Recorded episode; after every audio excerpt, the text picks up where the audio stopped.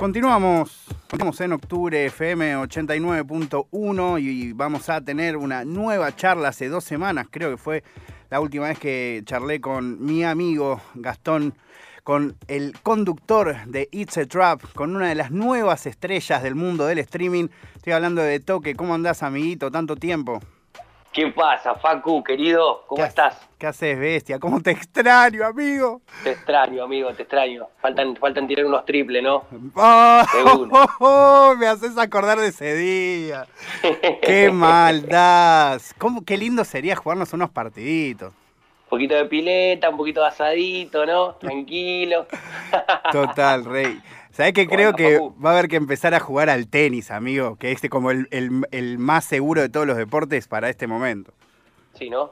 Total, yo ya le dije a mucha gente, una vez que se active el tenis, yo le, le mando de una. Un poquito de tenis, un poquito de pádel, me sirve, ¿eh? Un poco de pádel re voy, ¿eh? El pádel me sirve, ¿eh? Es como, es como el papi fútbol el pádel, ¿viste? En comparación del tenis, es como chiquito, más cortito. Totalmente. ¿Sabés que yo cuando iba a la secundaria metía hasta clases de pádel? Increíble cómo desapareció ese deporte, amigo. Sí, los 90, los 90, todas las canchas de pádel, una locura. Sí, Fue un boom. Total, un boom. total, qué locura, amigo.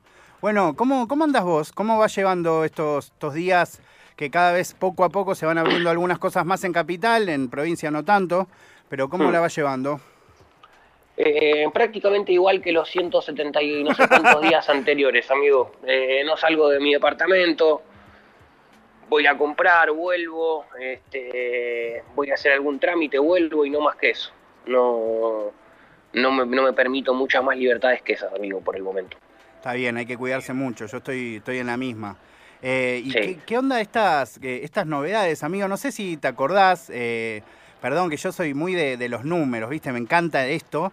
Y recuerdo que cuando hablamos hace dos semanas, eh, yo abrí la página de Twitch y tenías 100.000 seguidores, amigo. Hoy, dos semanas después, tan solo dos semanas después, tenés 228.000.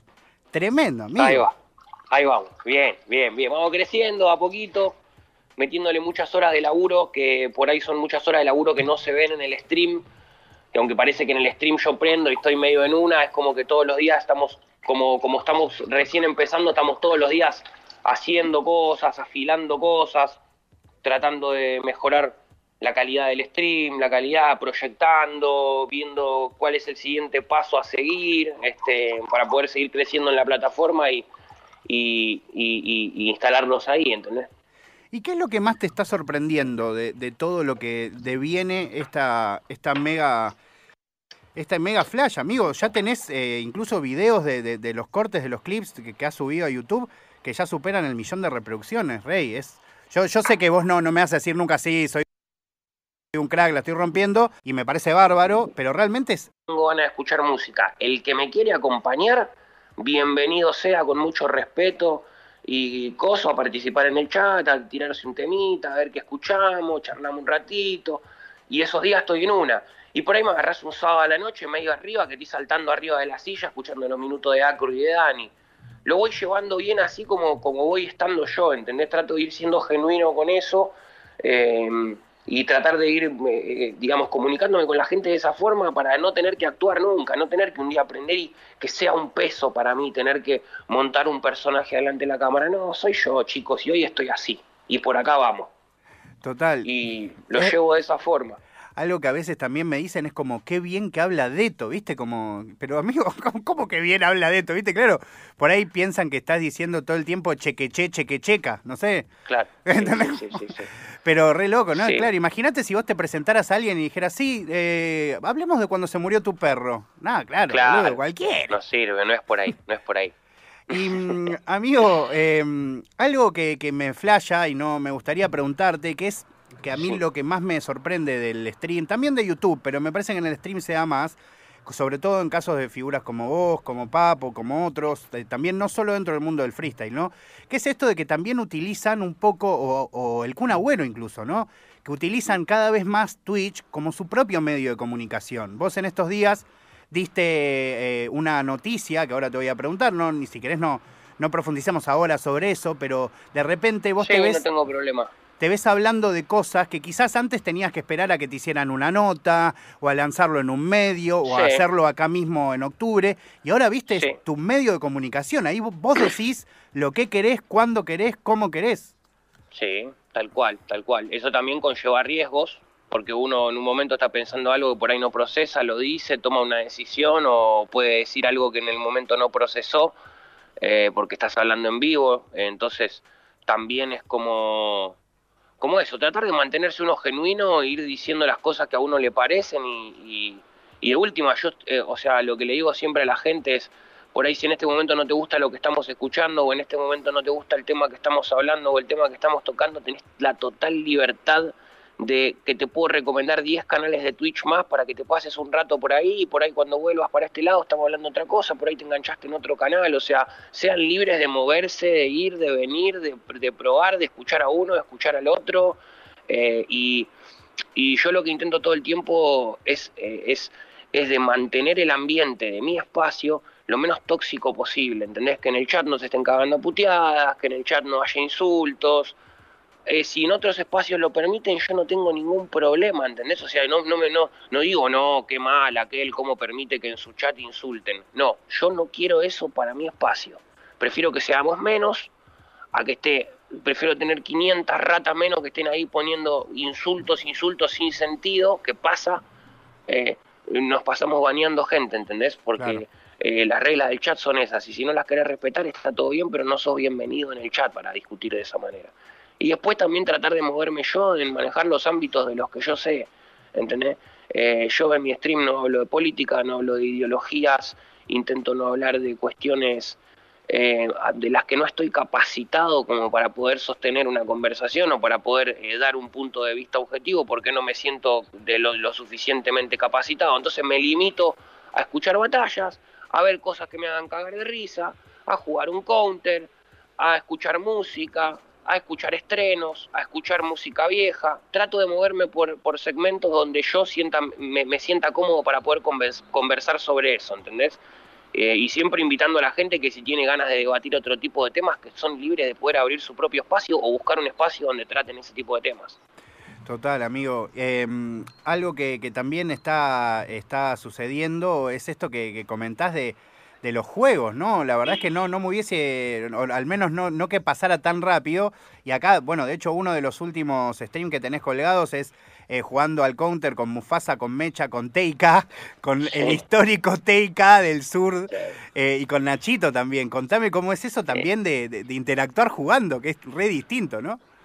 Sí, es como ponerse en un roleplay. Yo trato de apagar la cámara cuando juego como para que la gente vea al personaje y escuche al personaje que está metido en el juego. Claro. Más allá que yo no juego GTA V roleplay, pero juego al CS tipo roleplay, ¿entendés? Tipo, trato de apagar la cámara para yo estar tranqui, estar chill, ¿entendés? Concentrarme, meterme focus en el juego para aprender a jugar eh, y nada, estar con los pibes ahí, anda por B, anda por A, plantada, vamos todo por acá, vamos, todo, pues son cuestiones que te cagás de la risa, la pasás bien, son tus amigos, estás jugando un juego que es divertido, entonces es como positivo, súper positivo, boludo.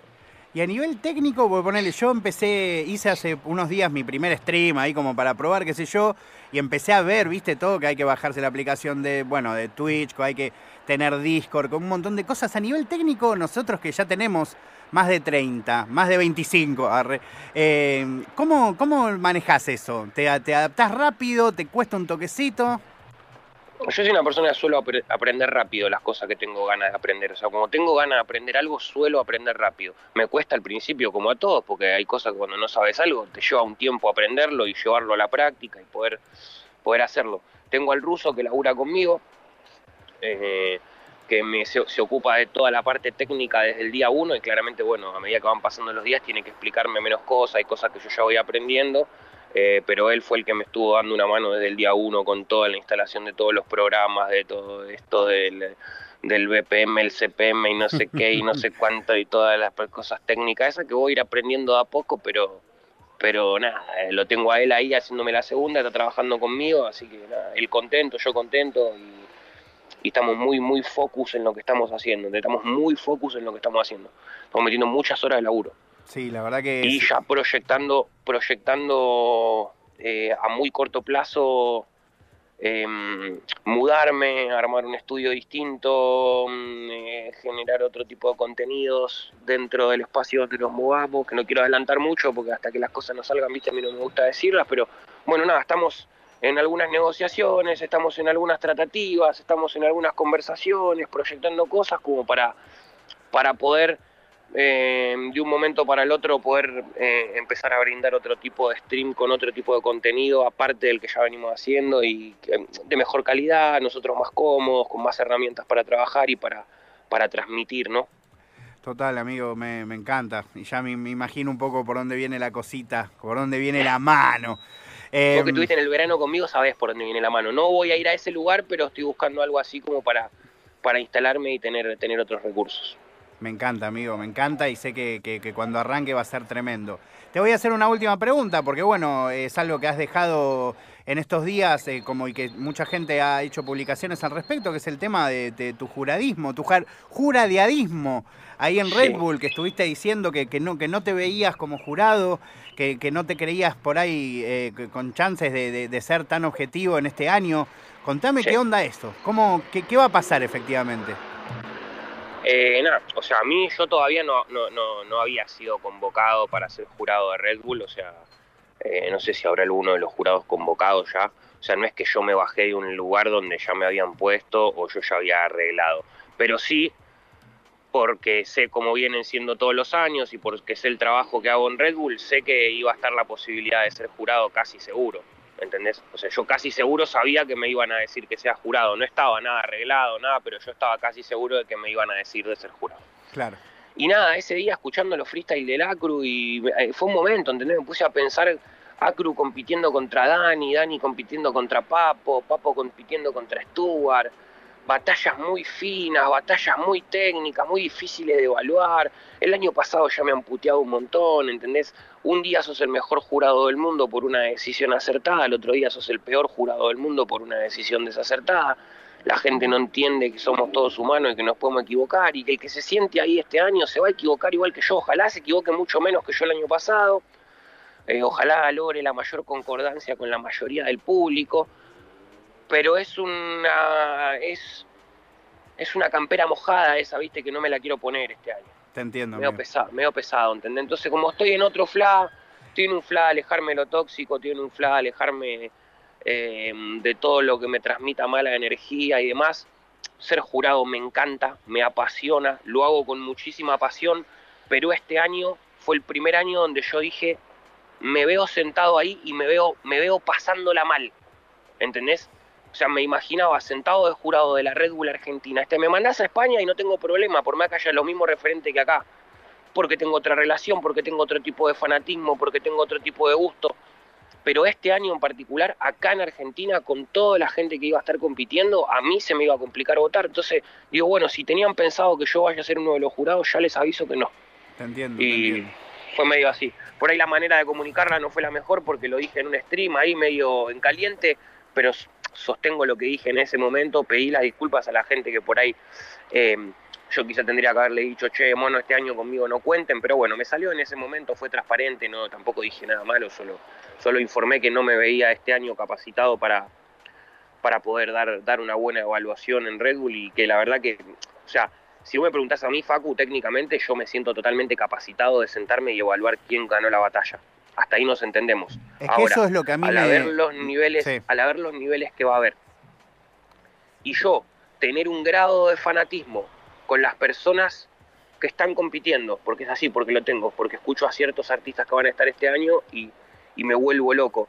Digo, mi gusto personal no terminará influyendo en algún voto pero no porque yo quiera que gane un amigo o porque yo quiera que gane el que mejor rapea, por una cuestión de gusto, ¿entendés? Si me gusta más como rapea este que como rapea el otro, y si eso hace que en una batalla muy pareja yo tome una decisión equivocada, y esto, y lo otro, y lo otro, y lo otro, y ya pasé por esto, y este año la veía muy complicada, y dije, no, chicos, este año no que es, una sensación rara la que me deja esto. En principio lo que, lo que siento decirte es que mm, como si lo que te lleva efectivamente, bueno, o sea, vos eh, sos crack y tenés la capacidad para discernir eh, qué es lo que tenés ganas de hacer y qué es lo que no. Ahora, si lo que te lleva a no hacer eh, de jurado en Red Bull es eh, esto que vos decís, que quizás sentís que podés ser menos objetivo, a mí me parece una decisión, más allá si la comparto o no, si me cabe o no, me parece lógica.